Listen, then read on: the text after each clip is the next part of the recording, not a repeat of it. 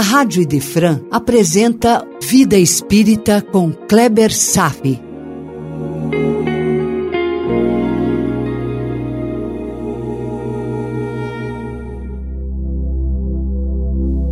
Os Mensageiros, capítulo 2, Aniceto, parte 1. Os bons espíritos são reconhecidos pela amabilidade, coerência, justiça, dentre tantas outras qualidades. Talvez até sejam mais reconhecidos pela grande capacidade de trabalho. Não em tarefas simples, mas em lidar com situações complexas que requerem muito preparo, oriundo de conhecimentos avançados e de suas experiências. Aniceto, assim como Clarencio, Genésio, não apenas despontam em posições hierárquicas relevantes, fruto da meritocracia reinante no mundo espiritual, mas se destacam pela desenvoltura em suas tarefas. As atividades se desdobram na espiritualidade com muito mais intensidade do que entre nós aqui. Vou relatar o que encontramos no Livro dos Espíritos sobre as atividades dos espíritos. Ouça. Questão 558. Além de trabalharem pelo seu aperfeiçoamento pessoal, os espíritos possuem outras ocupações? Resposta: Os espíritos são ministros de Deus e concorrem para a harmonia do universo, executando as vontades dele. A vida espírita é uma ocupação contínua, mas que nada tem de sofrida, como é na vida na terra. Lá no mundo espiritual não existe a fadiga corporal, nem as angústias das necessidades orgânicas. Meu irmão, quando ouvimos a referência ministros de Deus, sabemos que está se falando de espíritos puros, desvinculados da matéria. Eles evoluíram ao ponto de saber o que fazem e Deus dispensa confiança a todos em exercício no universo. A ação dos espíritos puros é intensa e sem fadiga, que nós conhecemos tão bem.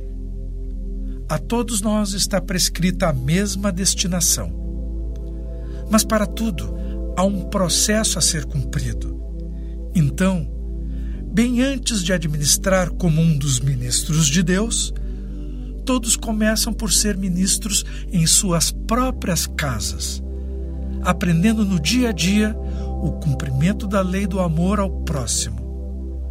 A família é o começo, o primeiro passo evolutivo mais significativo.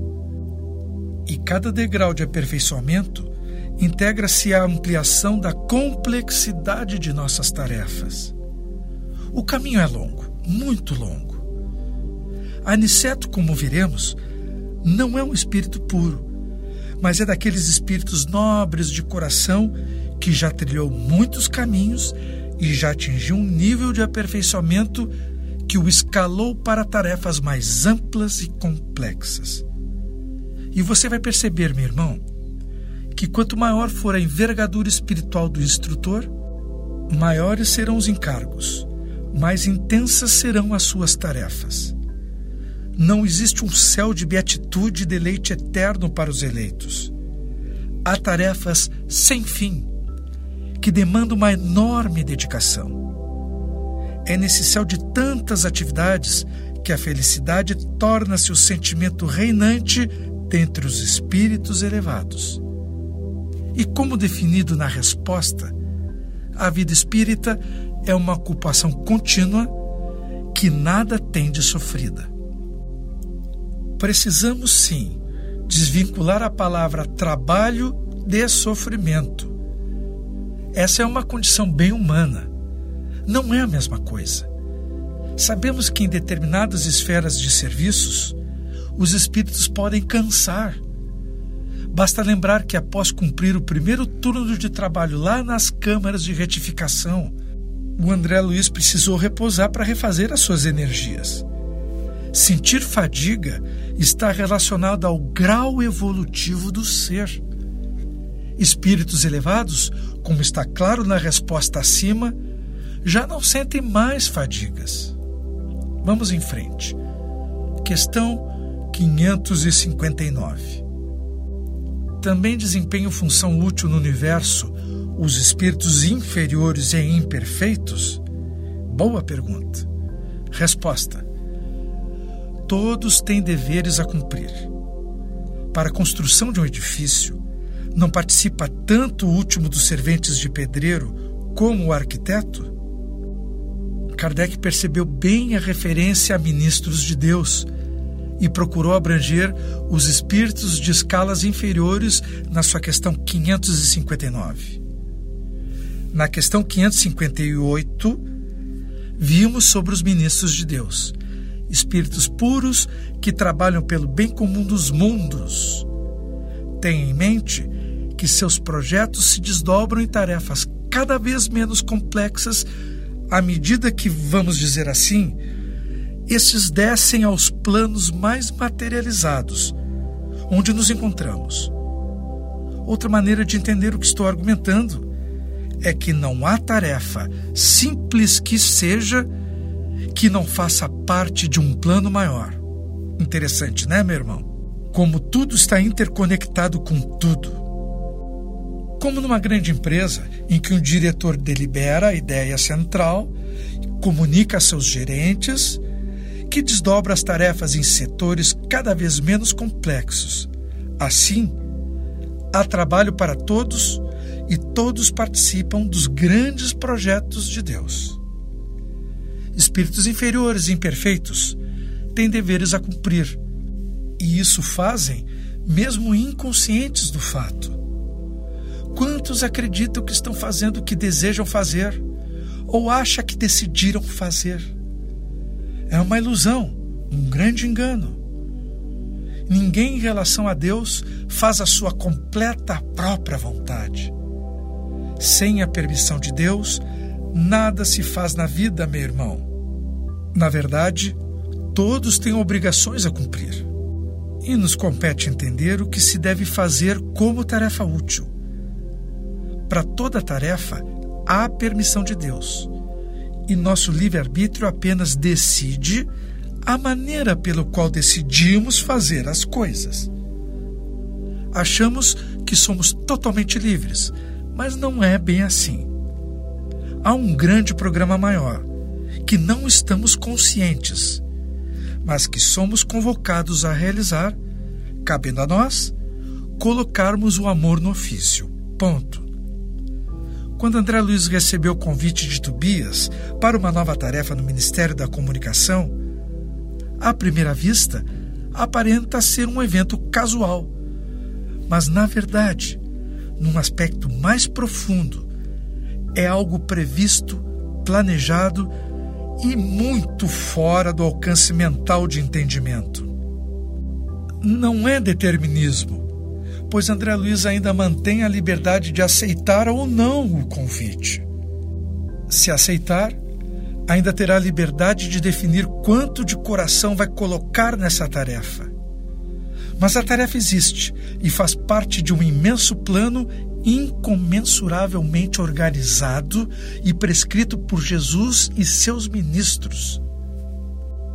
Os bons espíritos sempre nos lembram que o movimento das coisas no correr da vida obedece à perfeição de Deus e que eles mesmos encontram dificuldades para expressar alguns aspectos do mundo espiritual por nos faltar vocabulário, por nos faltar conhecimento, sentido nos faltar experiência em níveis avançados de existência. Consequentemente, muitas situações descritas por eles podem soar como visões místicas, fantasiosas. Quer ver uma coisa? Em Júpiter existe vida.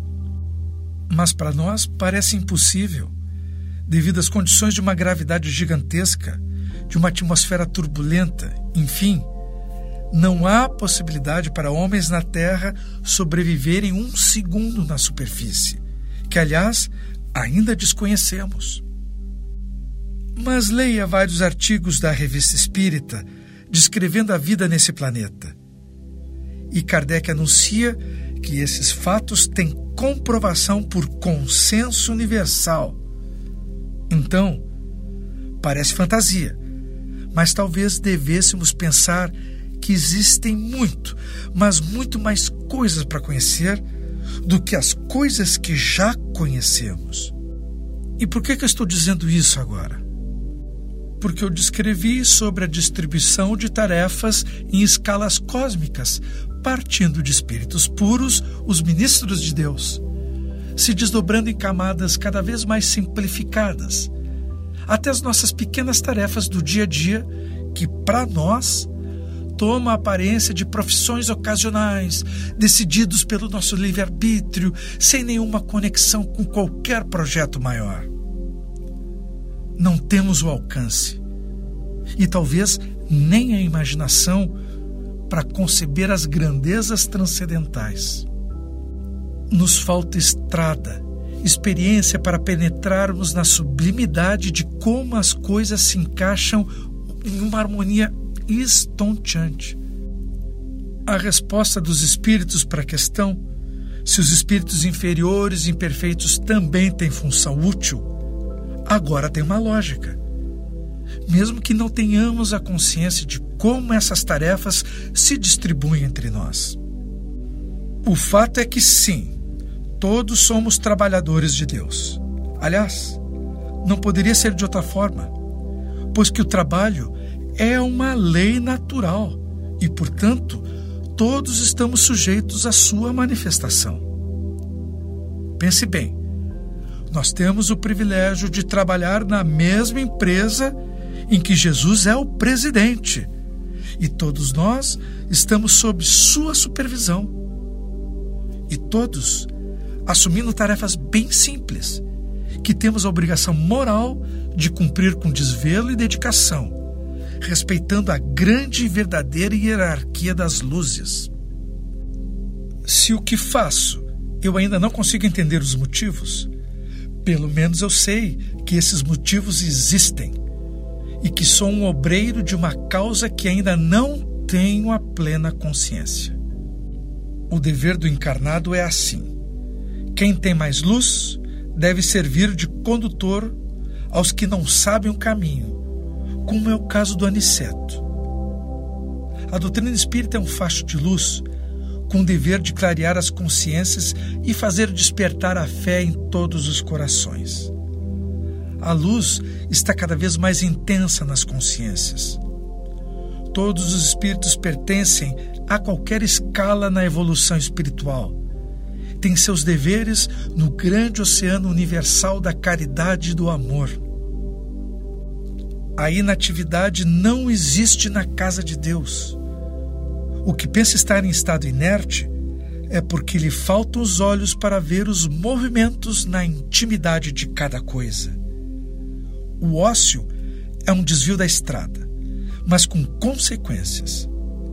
Essas consequências vão criar uma força motriz que acabará reconduzindo o próprio espírito desviado novamente para os trilhos da ação útil, que agora foi motivada pela experiência da dor que o próprio ócio ocasionou. Fechou? Tudo tem utilidade.